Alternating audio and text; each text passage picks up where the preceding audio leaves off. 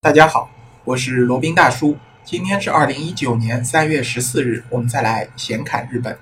有不少小伙伴去日本呢，有一个很大的理由啊，或者有一个很大的动力呢，就是想去日本赏花。准确的说呢，是赏樱花。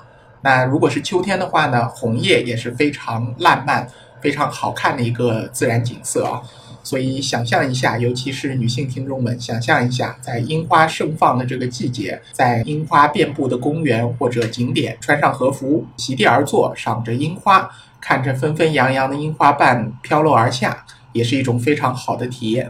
那在秋天赏红叶，最好是找一个登高望远的地方，然后向远处看去，山谷间、山林间。那种层峦叠嶂的红色，层峦叠嶂的红黄相间的红叶呢，仿佛油画般的感觉吧。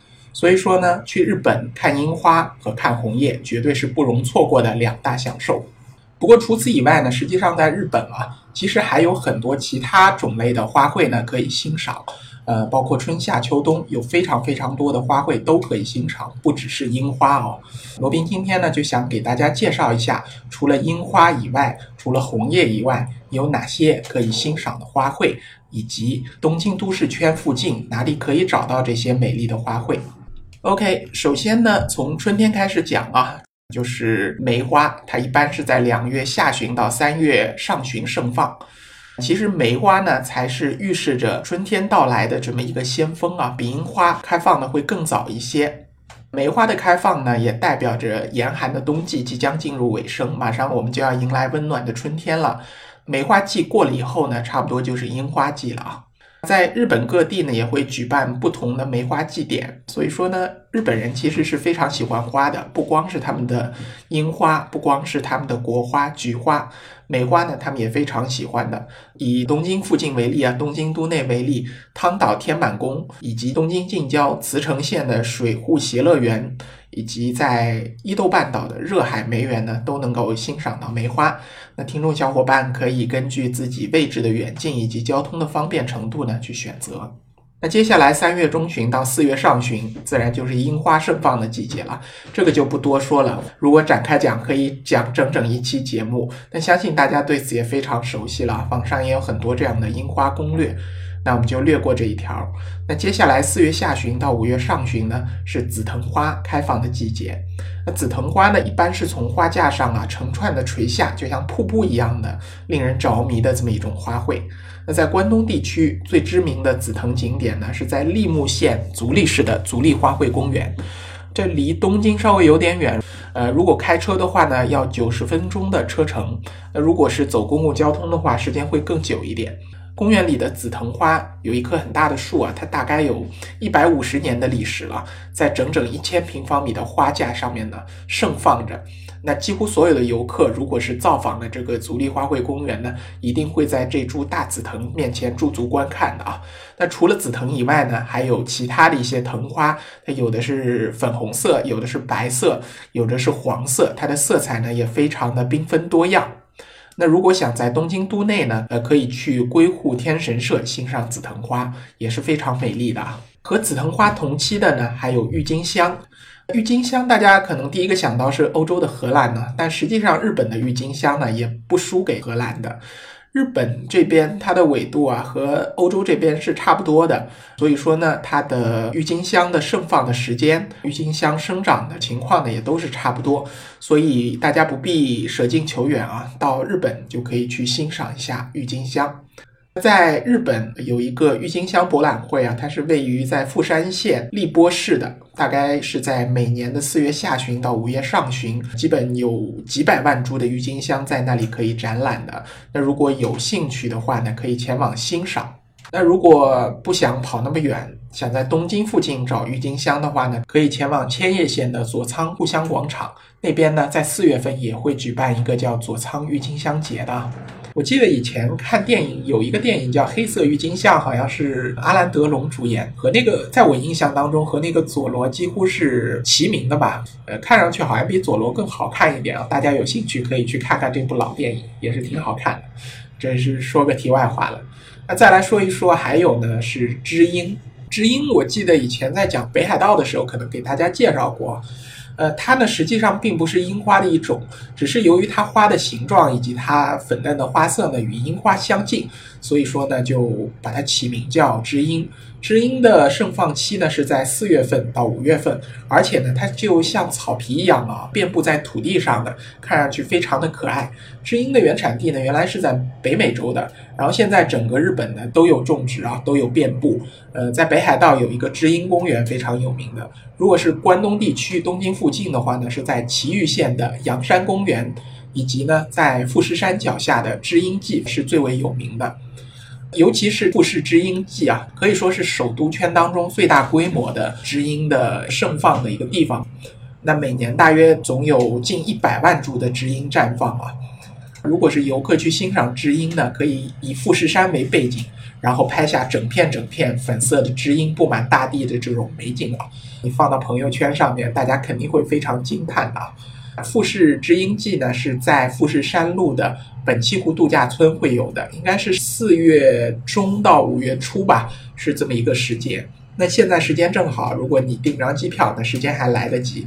就是本栖湖度假村呢，可能交通有些不便，呃，也许要打车或者要包车，这样才可以了。在初夏季节以及盛夏季节呢，我们可以欣赏花菖蒲。基本上呢，日本也有梅雨季啊，就这个这段时间也是一个梅雨季。同时呢，正好也是花菖蒲盛放的时节。花菖蒲呢，它因为比较偏好潮湿的环境啊，所以说一般来说生长于池塘、河川周边。然后在这个梅雨季节呢，它正好盛放。在东京这边也有一个菖蒲季，是在东京葛饰区的有一个葛饰菖蒲季啊，有非常多的菖蒲在那边展示展览。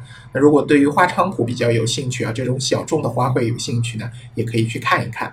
那接下来就是盛夏时节了，七月份到八月份。那盛夏的时节呢，当然是要和太阳和阳光呃相得益彰的向日葵盛放的时节了。那向日葵呢，也叫太阳花啊，它因为它总是向着阳光转动的，所以因此得名。那在关东地区呢，有非常多的向日葵的花田，比如说像山梨县北杜市的明野向日葵花田。那在东京也有啊，东京青濑市的青濑向日葵花田。在千叶县呢，也有佐仓故乡广场的向日葵花园。那向日葵呢，比较明艳啊，比较活泼，那比较适合于我们这种非常年轻、非常有青春活力的小女生去看一看啊，看看这么蓬勃向上的向日葵，应该也是会挺高兴的。好，那再说一下欧洲比较有名的花，玫瑰。那实际上呢，日本对于玫瑰的栽培啊，也是不输于欧洲的。玫瑰呢比较特别，它是有两个花期，一般呢是在春天的五月上旬至六月上旬的春玫瑰，以及呢十月上旬到十一月上旬的秋玫瑰。那东京都内比较知名的赏玫瑰景点呢，有新宿御苑以及呢日比谷公园，那都非常好看的，有很多的玫瑰花。当它盛放的时候，就是整整的一片艳丽的海洋啊。在六月到七月呢，还有紫阳花。紫阳花的颜色也非常的丰富，有浅蓝色、紫色、淡粉色，它品种也很多。在日本最常见的呢，有山紫阳花。紫阳花观赏期最佳观赏期呢，就是在六月中旬至七月中旬。东京都内有白山神社以及飞鸟山公园都可以见到紫阳花。那在东京近郊最有名的景点呢，是位于镰仓啊，就是那灌篮高手的那个镰仓，那边有一个叫长谷寺的地方，有非常多，有三十多个不同品种的紫阳花可供观赏。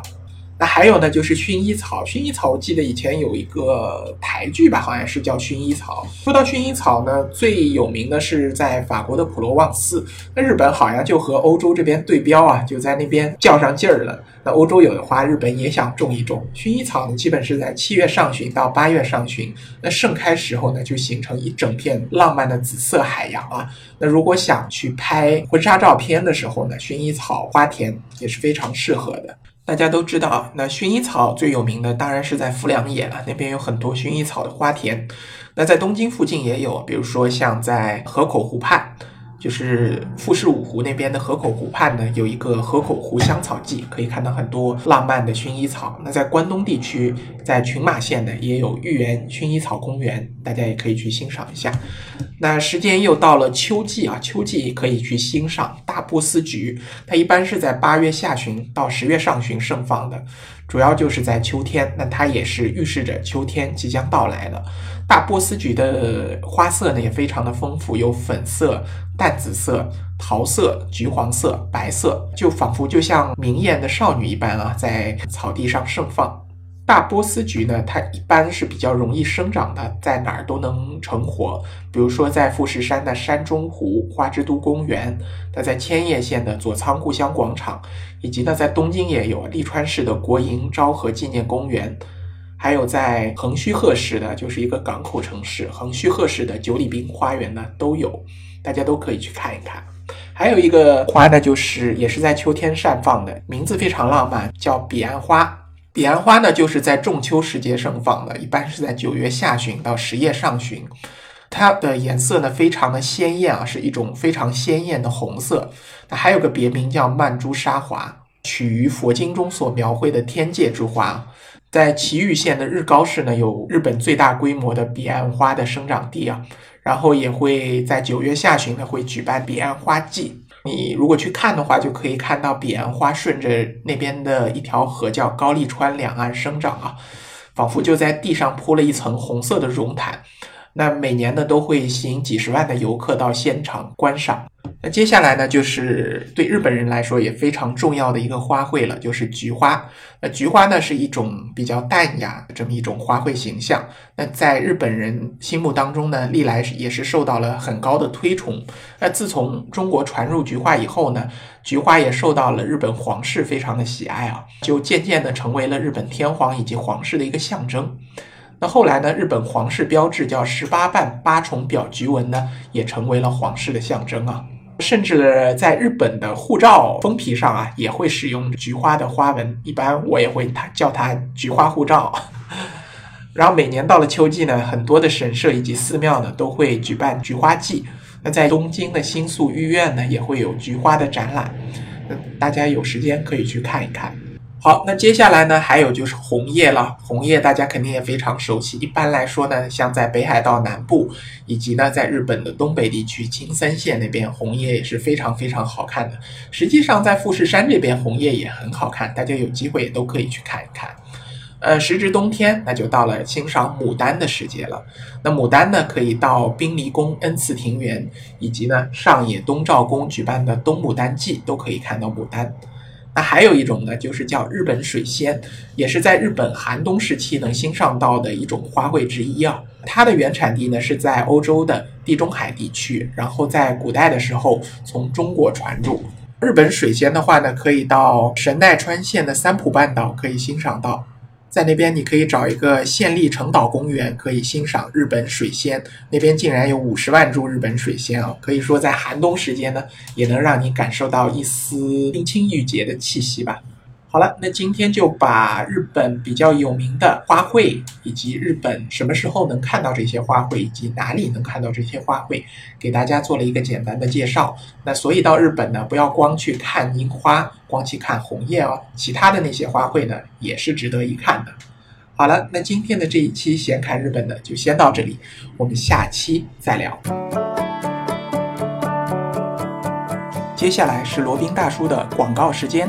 罗宾大叔可以提供如下的收费服务：赴美生子、附加生子的咨询服务，赴美生子城市签的代办服务，以及美国、加拿大十年旅游签证的代办服务，包括日本自由行、深度游的定制服务，以及日本经营管理移民的咨询办理服务，包括经营管理移民 DIY、经营管理企业托管安心服务。